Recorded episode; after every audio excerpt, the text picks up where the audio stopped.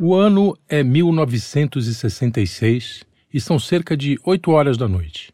Um garoto de sete anos sentado à beira de um meio-fio da rua Alamir Martins, 12, na cidade de Santos, testa sua paciência de garoto de sete anos à espera de um rei que, segundo notícias e fofocas não confirmadas, iria mudar-se para sua rua naquele dia.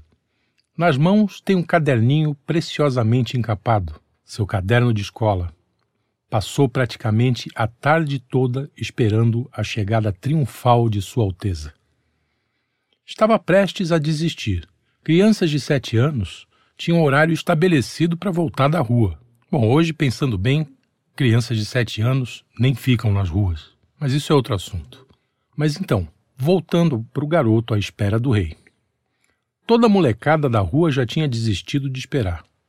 Já passavam das oito da noite, hora do toque de recolher.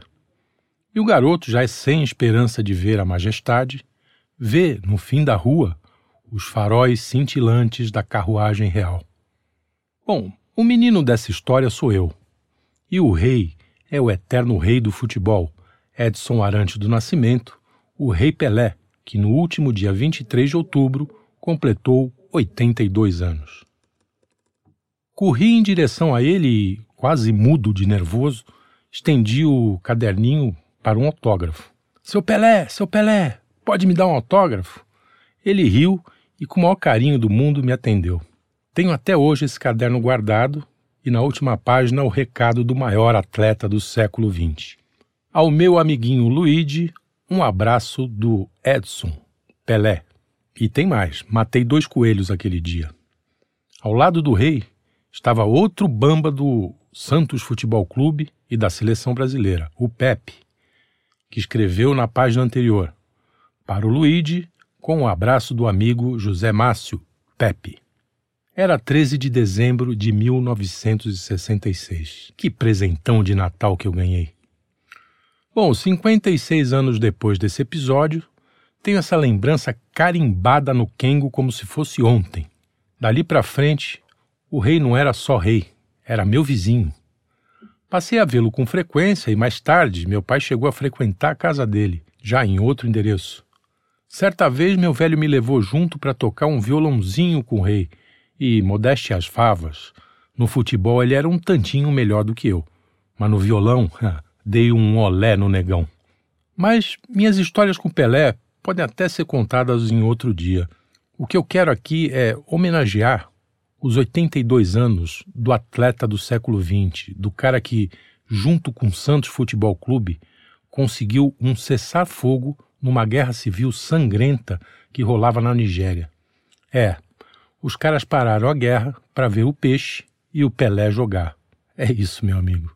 Quero homenagear meu vizinho que venceu três Copas do Mundo, levou duas Libertadores para o Santos. O cara que, entre jogos oficiais e amistosos, fez 1.283 gols durante a carreira e ajudou a mitigar nosso quase endêmico complexo de vira-latas diante do mundo. E por falar em complexo de vira-latas, expressão inventada por outro gênio, esse da escrita, encerro essa homenagem com uma crônica profética desse gênio, o Nelson Rodrigues.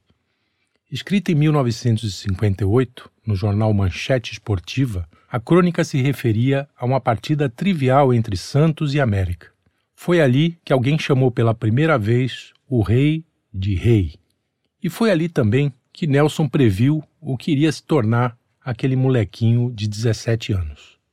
Meses depois, na Copa da Suécia, Pelé iria mostrar ao mundo que o escritor pernambucano sabia o que estava dizendo. Então vamos à crônica. Aspas. A realeza de Pelé. Depois do jogo América versus Santos, seria um crime não fazer de Pelé o meu personagem da semana. Grande figura que o meu confrade Albert Lawrence chama de o Domingos da Guia do Ataque.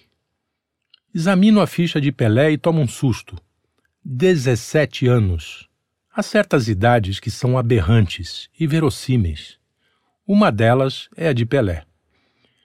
Eu, com mais de 40, custo a crer que alguém possa ter 17 anos. Jamais. Pois bem, verdadeiro garoto, o meu personagem anda em campo como uma dessas autoridades irresistíveis e fatais. Dir-se-ia um rei, não sei se Lear, se Imperador Jones, se Etíope, racialmente perfeito, do seu peito parecem pender mantos invisíveis. Em suma, ponham-no em qualquer rancho e a sua majestade dinástica há de ofuscar toda a corte em derredor. O que nós chamamos de realeza é, antes de tudo, um estado de alma, e Pelé leva sobre os demais jogadores uma vantagem considerável: a de se sentir rei, da cabeça aos pés.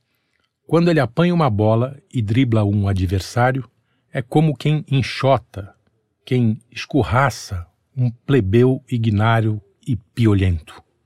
E o meu personagem tem uma tal sensação de superioridade que não faz cerimônias. Já lhe perguntaram quem é o maior meia do mundo? Ele respondeu com a ênfase das certezas eternas: Eu. Insistiram: qual é a maior ponta do mundo? E Pelé: Eu. Em outro qualquer, esse desplante faria rir ou sorrir. Mas o fabuloso craque põe no que diz uma tal carga de convicção que ninguém reage, e todos passam a admitir que ele seja realmente o maior de todas as posições. Nas pontas, nas meias e no centro. Há de ser o mesmo, isto é, o incomparável Pelé. Vejam o que ele fez outro dia, já no referido América contra Santos. Enfiou, e quase sempre pelo esforço pessoal, quatro gols no goleiro Pompeia. Sozinho liquidou a partida, liquidou a América e monopolizou o placar. Ao meu lado, um torcedor do América doente estribuchava: Vá jogar bem assim no diabo que o carregue. De certa feita, foi até desmoralizante. Ainda no primeiro tempo, ele recebe o couro no meio do campo.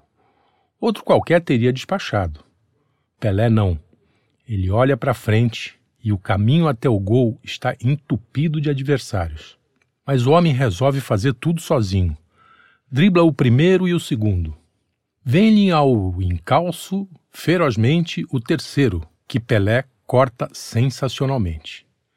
Numa palavra, sem passar a ninguém e sem ajuda de ninguém, ele promoveu a destruição minuciosa e sádica da defesa rubra, até que chegou o um momento em que não havia ninguém para driblar.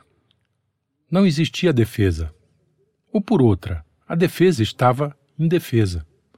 Então, livre na área inimiga, Pelé achou que era demais driblar Pompeia e encaçapou de maneira genial e inapelável. Ora, para fazer gol assim, não basta apenas o simples e puro futebol. É preciso algo mais, ou seja, essa plenitude de confiança, de certeza, de otimismo que faz de Pelé o craque imbatível. Quero crer que sua maior virtude é justamente a imodéstia absoluta. Põe-se por cima de tudo e de todos. E acaba intimidando a própria bola, que vem aos seus pés com uma lambida docilidade de cadelinha. Hoje, até um cambaxirra sabe que Pelé é imprescindível na formação de qualquer escrete. Na Suécia, ele não temerá ninguém. Há de olhar os húngaros, os ingleses, os russos, de alto a baixo. Não se inferiorizará diante de ninguém. E é dessa atitude viril e mesmo insolente que precisamos. Sim, amigos, aposto minha cabeça como Pelé vai achar todos os nossos adversários uns pernas de pau.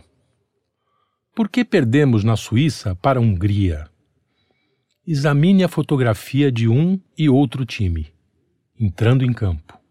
Enquanto os húngaros erguem o rosto, olham duro, empinam o peito, nós baixamos a cabeça e quase babamos de humildade. Esse flagrante por si só antecipa e elucida a derrota.